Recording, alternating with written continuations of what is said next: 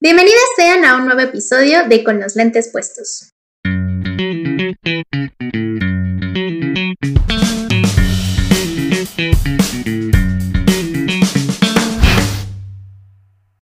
Hola a todas amigas, yo soy Fabi. Esta vez Sir Andrea. Sí, estoy solita hoy. No se preocupen, no será por mucho tiempo. Digo, si están viendo esto en YouTube ya lo habrán notado. Sí, estoy solita. Si estaban escuchando esto en Spotify, bueno, sorpresa, no está Andy el día de hoy. Como les decía, no se preocupen, todo está bien, no va a ser por mucho tiempo. Desgraciadamente, miren, nada andamos aquí lidiando y luchando con la pandemia, con el trabajo, la adultez, el dinero, la depresión y el sufrimiento adulto, ya saben. Entonces, pues no hemos podido coincidir tanto en horarios y energías. Discúlpenos harto, pero no se preocupen. Este, pronto, pronto, pronto. Ya saben, Andy, Andy anda con horarios complicados y yo pues nada, acabo de volver a las filas del desempleo. Qué tristeza, pero todo bien. No se preocupen, aquí andamos chidas. Mándenle buenas vibras a Andy. La extraño mucho. Me hace falta aquí, pero bueno, todo está bien. Bueno, a ver, amigas, que les tenemos pensados varios episodiazos episodiazos que van a ver qué cosa. La verdad es que sí estoy muy ansiosa y emocionada por grabarles esos episodios que tenemos pensados. Y les voy, les voy a confesar que esta es la segunda vez que grabo esto, porque lo grabé ayer, lo vi, me gustó cómo había quedado y de repente no sé qué pasó, no sé qué guardé encima y luego ya no lo encontraba de nuevo y lo perdí. Me enojé mucho, amigas, sí, porque me había quedado bien. Pero bueno, ni modo, aquí estamos otra vez. Segundo intento. Ahora sí, amigas. Espero, espero no aburrirlas, la verdad. Estando aquí solita, pues no es lo mismo. No vamos a echar este chisme como siempre. Si les tengo pensado un poquito diferente el formato, porque creo que no puedo divagar tanto sola como cuando chismeamos Andy y yo, ¿no? Entonces tenía pensado simplemente hacer como una pequeña capsulita, como si fuera la primera parte del programa y no hacer las otras dos secciones que son este, el feminismo me arruinó y los hombres del Internet. Entonces, bueno, sí, como no puedo hablar tanto sola, o sí, sí puedo, pero no en el tema. O sea, diría yo mucha pendejada, mejor dejémoslo así. Entonces, tengo pensado, amigas, que hoy nos pongamos un poquito más ñoñas. Sorry, sorry, not sorry. Bueno, para estas pequeñas capsulitas o entre episodios, em, vamos a ver qué tan chiquitos salen o qué tan extensos. Tenía pensado platicar como de algunos temas de interés un poquito más cortitos o rápidos de tratar o algunas cosas que dejamos pendientes en algunos episodios eh, o que no nos dio tiempo como de definir o que ahorita ya viendo en retrospectiva estaría bien dejar definidos o incluso temas que tal vez no den o que sentimos que no dan como para armar un episodio completo. Eh, todavía no sé cuántos vamos a sacar, si vamos a hacer más, si este va a ser el único o si luego Andy se aviente algunos ella sola, no sé, no sabemos todavía. Eh, quizá después les traigamos invitadas, quién sabe, vamos a ver, pero van a estar padres, amigas. Quédense, quédense. bueno, esta vez quería hablarles de un tema que se me ocurrió hace un par de semanas, la verdad, y estuve preparando entonces este episodio por un acontecimiento que sucedió en el mundo de la ciencia que considero yo que es bastante importante y que no se puede dejar pasar. No podemos dejar que pase desapercibido, entonces teníamos que hablar de esto aquí. Sí. Vamos a hablar, amigas, de la participación y el papel de las mujeres en los premios Nobel. En caso de que no hayan escuchado, se entregaron los premios eh, de la última edición hace unas semanas. Estamos en octubre, finales de octubre, y se entregaron a principios de octubre, hace unas dos, tres semanas. Entonces, este, ¿qué les parece si nos ponemos primero un poquito en contexto, como qué son, por qué se entregan, qué, qué, cómo empezaron, bla, bla, bla? Pues verán, los Nobel es un galardón internacional que se otorga cada año, principalmente para reconocer personas o instituciones que hayan llevado a cabo investigaciones o descubrimientos o, alguna contribución notable a la humanidad y son administradas por la Fundación Nobel. Los premios se otorgan en los campos de la química, la física, literatura, paz, fisiología, medicina y economía. Es decir, son seis campos los que se cubren en los Nobel. Otra vez, química, física, literatura, paz, fisiología o medicina y economía. Estos comenzaron a entregarse en el año de 1901, a excepción del Nobel de Economía, que se entrega a partir del año 1968. El resto a partir de 1901. Hay algunos otros premios, pero no son como tal premios Nobel, eh, pero me parece que igual los financia, los administra la misma Fundación Nobel, que son más bien como medallas o reconocimientos, como la...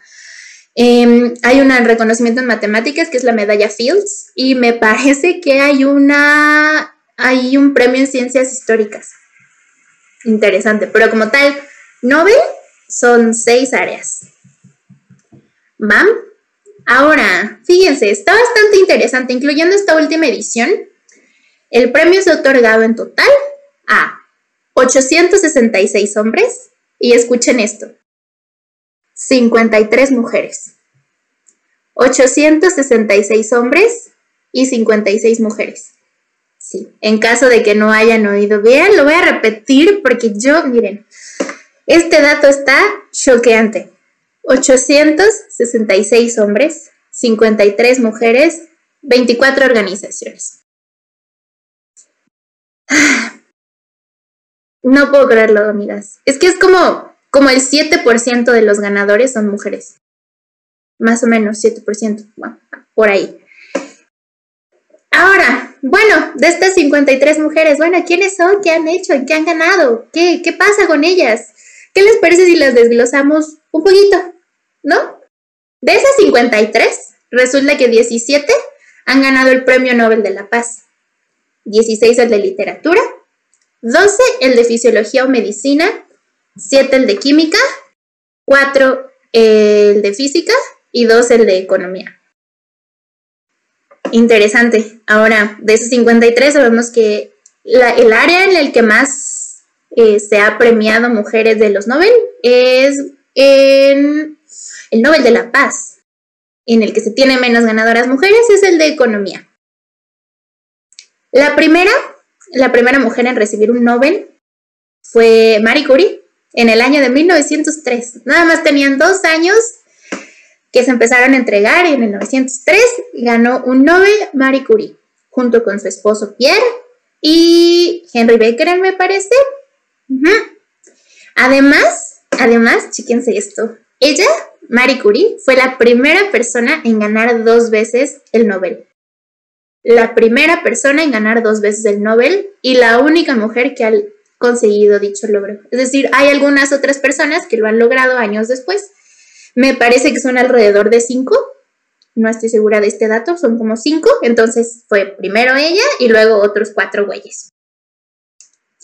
Su segundo Nobel lo ganó en el año de 1911. El primero fue en física y el segundo fue en química. Ahora, ahí les va un dato curioso, me parece bastante interesante. Por si no lo sabían, su hija, una de sus hijas, pero me parece que tuvo dos, una de sus hijas también obtuvo un Nobel. Un Nobel en química, también en trabajos de radioactividad, en el año de 1935. Y son de todos los laureados la única pareja madre e hija que han sido ganadoras. Única pareja madre e hija.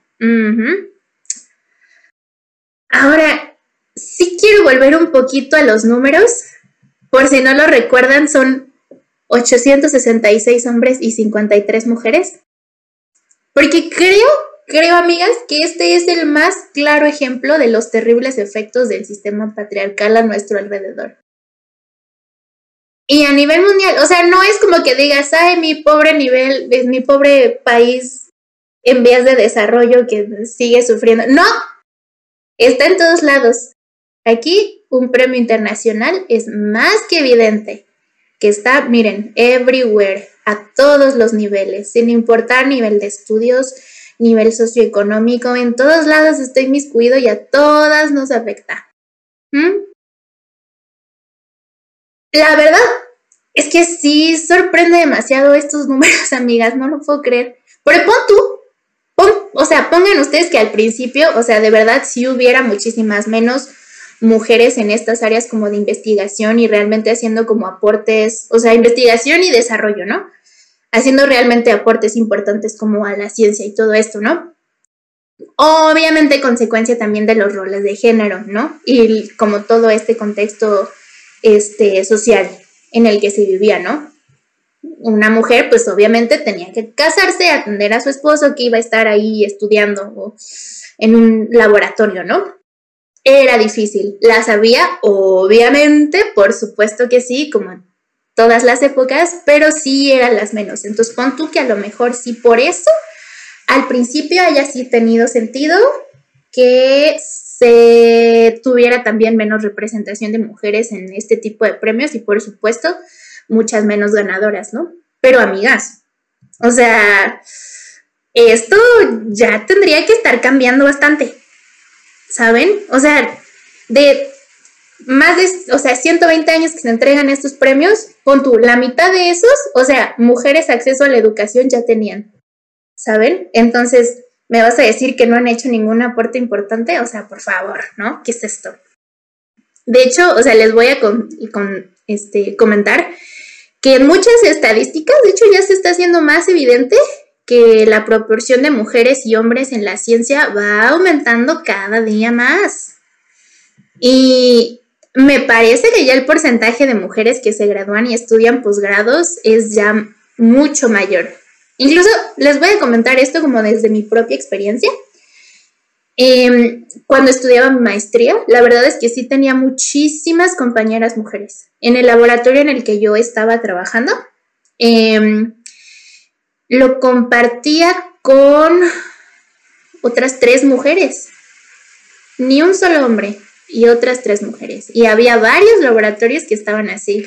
E incluso en clases, este, en la biblioteca, en comedores, siempre estaba lleno de mujeres, los baños de mujeres siempre estaban atascados, así que en posgrados, perdónenme, pero sí hay muchísimas más mujeres ya en la actualidad, muchísimas más mujeres que, que hombres. Bueno, por lo menos en el área a la que pertenezco, que son como ciencias mm, biológicas, sí, ingeniería, pero más como biológicas. Entonces, sí, muchas mujeres. y esto, fíjense que incluso una vez también, o sea, ya haciendo un poquito de memoria, vi eh, como todo un análisis que hicieron, me parece, en mujeres y el INEGI, de una encuesta que aplicaron también acerca, que era como para estudiar los impactos de los roles de género en México. Y lo tenía dividido como por varias secciones, ¿no? Cómo afecta en el sector público, cómo afecta en trabajos, cómo afecta en educación. Se me hizo muy interesante ver la parte de educación que de hecho sí venía muy desglosada, como en porcentajes este, de hombres y mujeres en cada nivel educativo, este porcentaje de deserciones, de graduados, etc, etc. Se me hizo muy interesante ver que cada vez, o sea, la tendencia ve en aumento de que, pon tú que todavía entran más hombres a la universidad o a niveles de educación superior, pero ya se están graduando más mujeres. O sea, entran más hombres, se gradúan más mujeres. Y todavía más mujeres son las que entran a posgrados. Y jura lo que esa tendencia, o sea, no solo en México, sino ha de ser muy similar en muchos otros países. Entonces, bueno, la verdad es que cuando vi estas cifras, amigas, sí me espanté un poquito. Y entonces me fui, o sea, me dio curiosidad y me fui a ver la lista por años. ¿Qué mujeres ganaron qué año? Y da bastante esperanza, amigas, que ver por lo menos que sí va como en aumento la cantidad de ganadoras por año.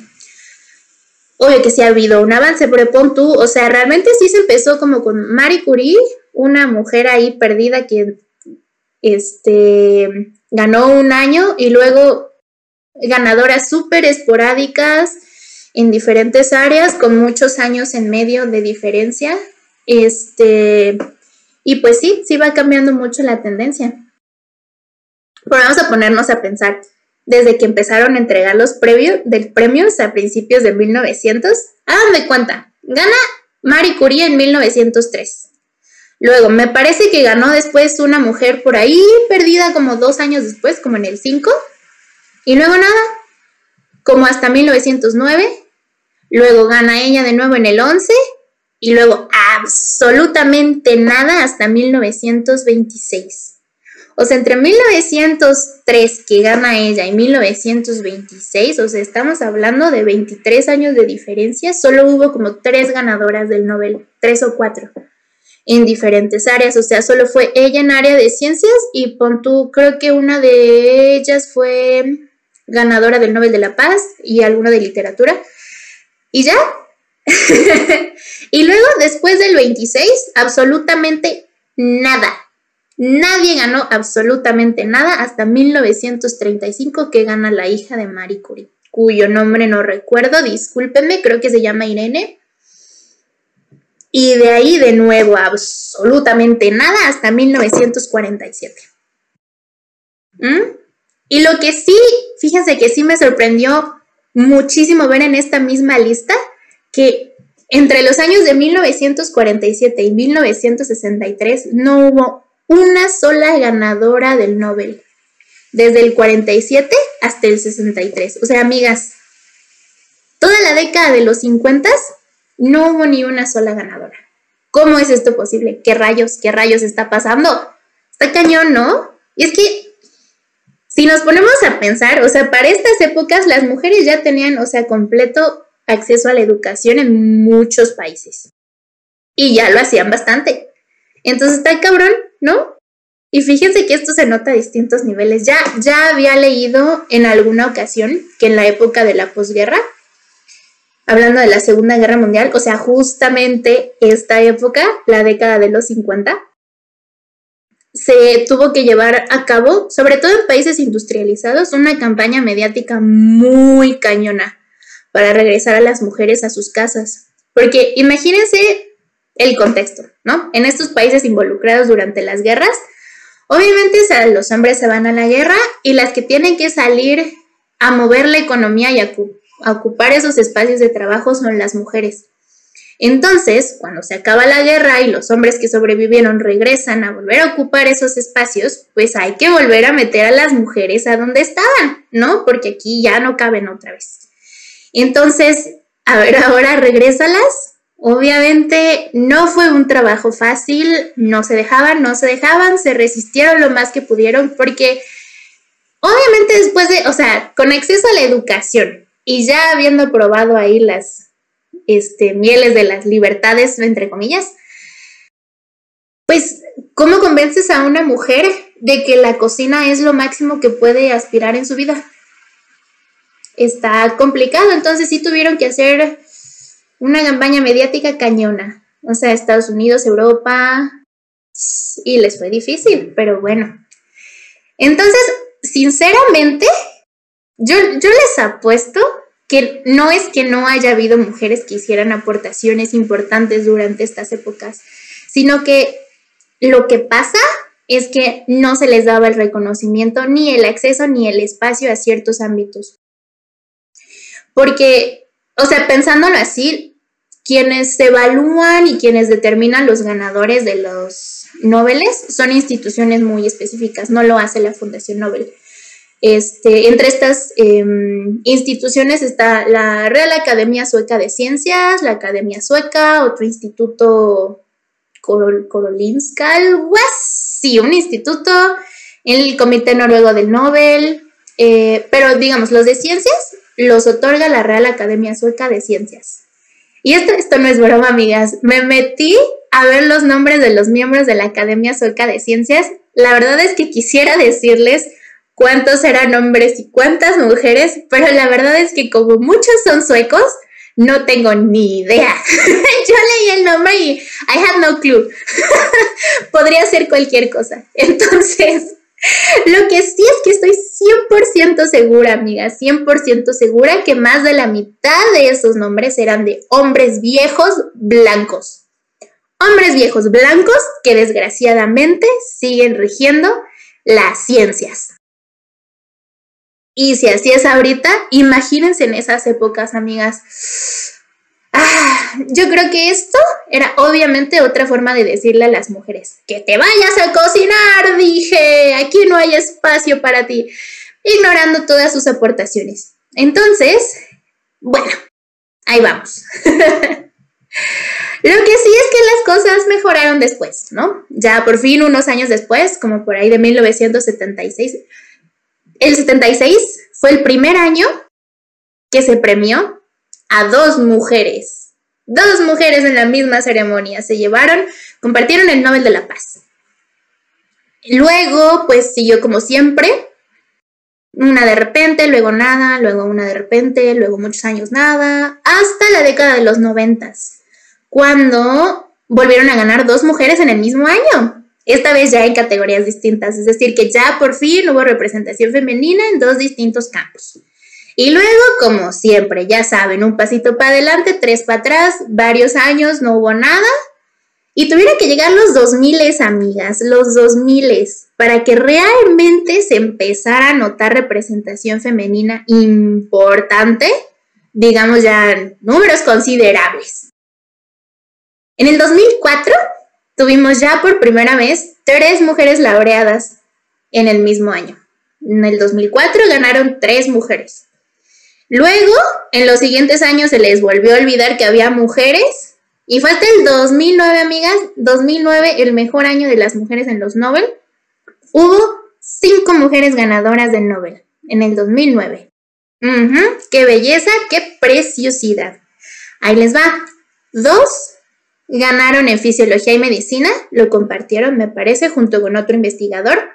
Una en química, igual compartido, me parece, ay, no estoy segura, creo que sí. Luego, ¿qué dijimos? Una en química, una en literatura y una en economía. Es decir, dos en fisiología y medicina, una en química, una en literatura y una en economía. La única rama que no tuvo mujeres involucradas ese año fue física. De ahí en fuera hubo presencia femenina en todos los campos. ¡Qué belleza! Y sí alegra, amigas. Alegra mucho el hecho de que por fin ya vaya habiendo reconocimiento de alguna manera, ¿no?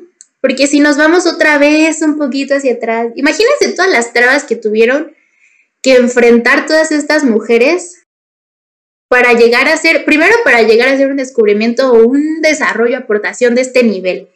Todo lo que tuvo que enfrentar antes de, Llegar y lidiar con instituciones súper misóginas que las basurearon, que las menospreciaron. Y eso si es que no se llevó su crédito a alguien antes. Porque también ha pasado bastante en los Nobel y en cualquier área de la vida de las mujeres pasa siempre. En escuela, en trabajo, siempre hay un hombre detrás llevándose crédito de mujeres que dicen algo antes, ¿no? Pero bueno, y de hecho, la verdad, sí me da mucha curiosidad. Yo tengo un ejemplo muy específico de esto sucediendo en los Nobel. En mi área, por eso lo conozco bien. Es el famosísimo caso, no famosísimo, famosísimo en mi área, de Watson y Crick, que son supuestamente los descubridores, lo voy a poner entre comillas, descubridores de la estructura de doble hélice del ADN. Es decir, supuestamente estas dos personas descubrieron que el ADN tenía forma de doble hélice. Pero ¿qué creen? Es una gran mentira, amigos. La foto o la imagen que nos presentan siempre de, ay, miren, y así descubrieron Watson y Crick que quién sabe qué tenía forma de doble hélice. Ah, esa imagen cristalográfica ni siquiera la tomaron ellos. La tomó una mujer. Sí, hubo una mujer bastante inmiscuida en todo este proceso de investigación y no se le dio crédito de nada, ni siquiera se sabía su nombre hasta hace unos años que empezaron a hacerle mucho ruido las mujeres investigadoras que dijeron, oigan, si ella fue la que produjo esta imagen, ¿por qué no se conocía ni su nombre? Nuestra preciosa Rosalind Franklin fue la que tomó esa cristalografía, sin la cual es que imagínense de no haber existido, de no haber tomado nunca esa imagen, estos pendejos ni por aquí les hubiera pasado que el ADN tuviera esa forma. O sea, sin Rosalind Franklin no se hubiera hecho nada. Fin. Reconocimiento para Rosalind Franklin. Sí. Y estoy segura que como estos, como este caso debe haber miles. Entonces, ¿saben qué estaría muy chido? Que si alguna de ustedes tiene algún otro ejemplo así parecido, pero como que en sus áreas a lo mejor estaría bien padre que nos lo compartieran. Sí estaría interesante saberlo, pues porque siempre es bueno que los demás sepan, ¿no? Así como, oigan, eh, fíjense que esto debería ser crédito de una mujer. Sí, me gusta cuando, cuando por fin le dan crédito a las mujeres. Entonces, bueno, si conocen alguno, ahí déjenos saber. Ahora, tal vez se pregunten, pero bueno, ¿y esto por qué? ¿Por qué me lo dice? ¿O qué demonios, no? La verdad es que quería hablarles de esto porque, como les mencioné hace un par de semanas, dos o tres semanas se entregaron los Nobel, esta última edición, y hubo tres ganadoras mujeres. Tres ganadoras mujeres del Nobel en este año. Este, dos que compartieron el Nobel de Química y una que obtuvo el Nobel de Física junto con otros dos investigadores. Entonces, es la primera vez, amigas, la primera vez que se otorga el premio del este, Nobel de Química a una dupla femenina.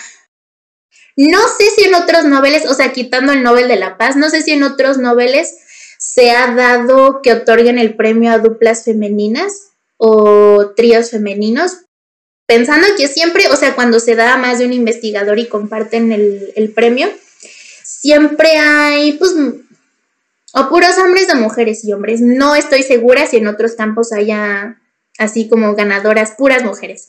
Pero bueno, se dio este año en el Nobel de Química y todas estamos muy contentas por ellas. Sí. Entonces, les voy a hablar un poquito de estas dos mujeres porque me encanta, me encanta presumir lo que hacen las mujeres.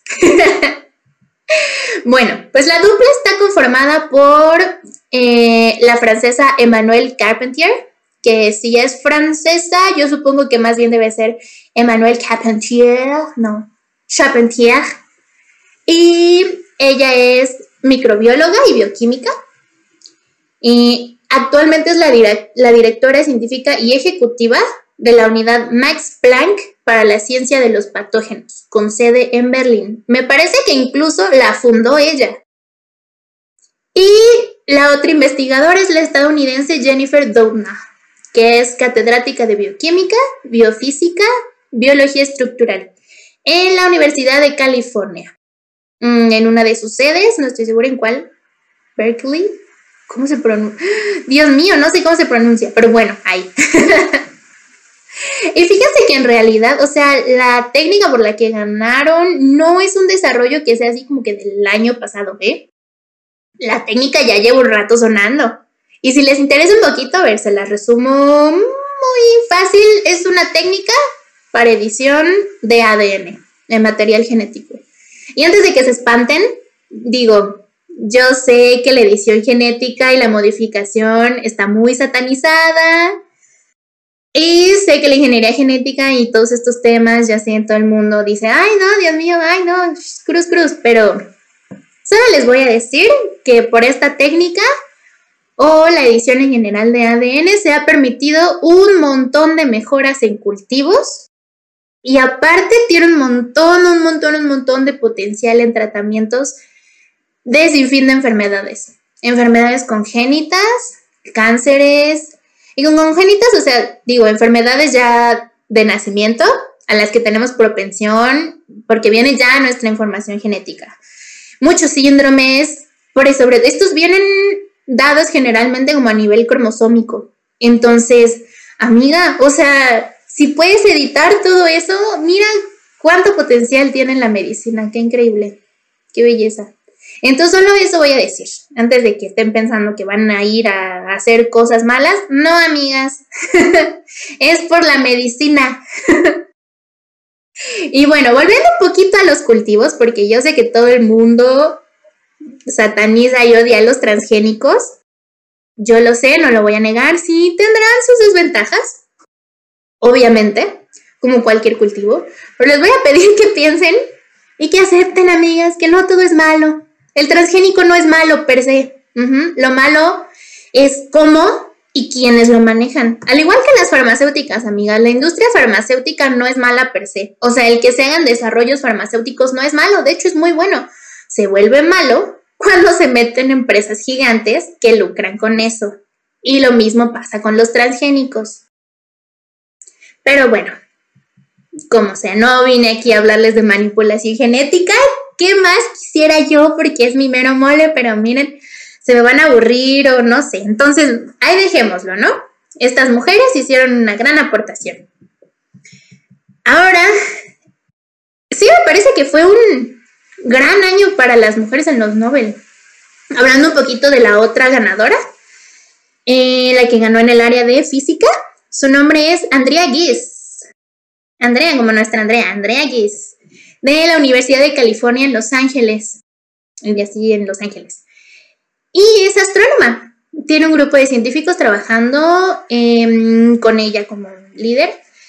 Y junto con el grupo de Gensel, o sea, era este, un científico que es Penrose, que es como el que puso como toda la base teórica.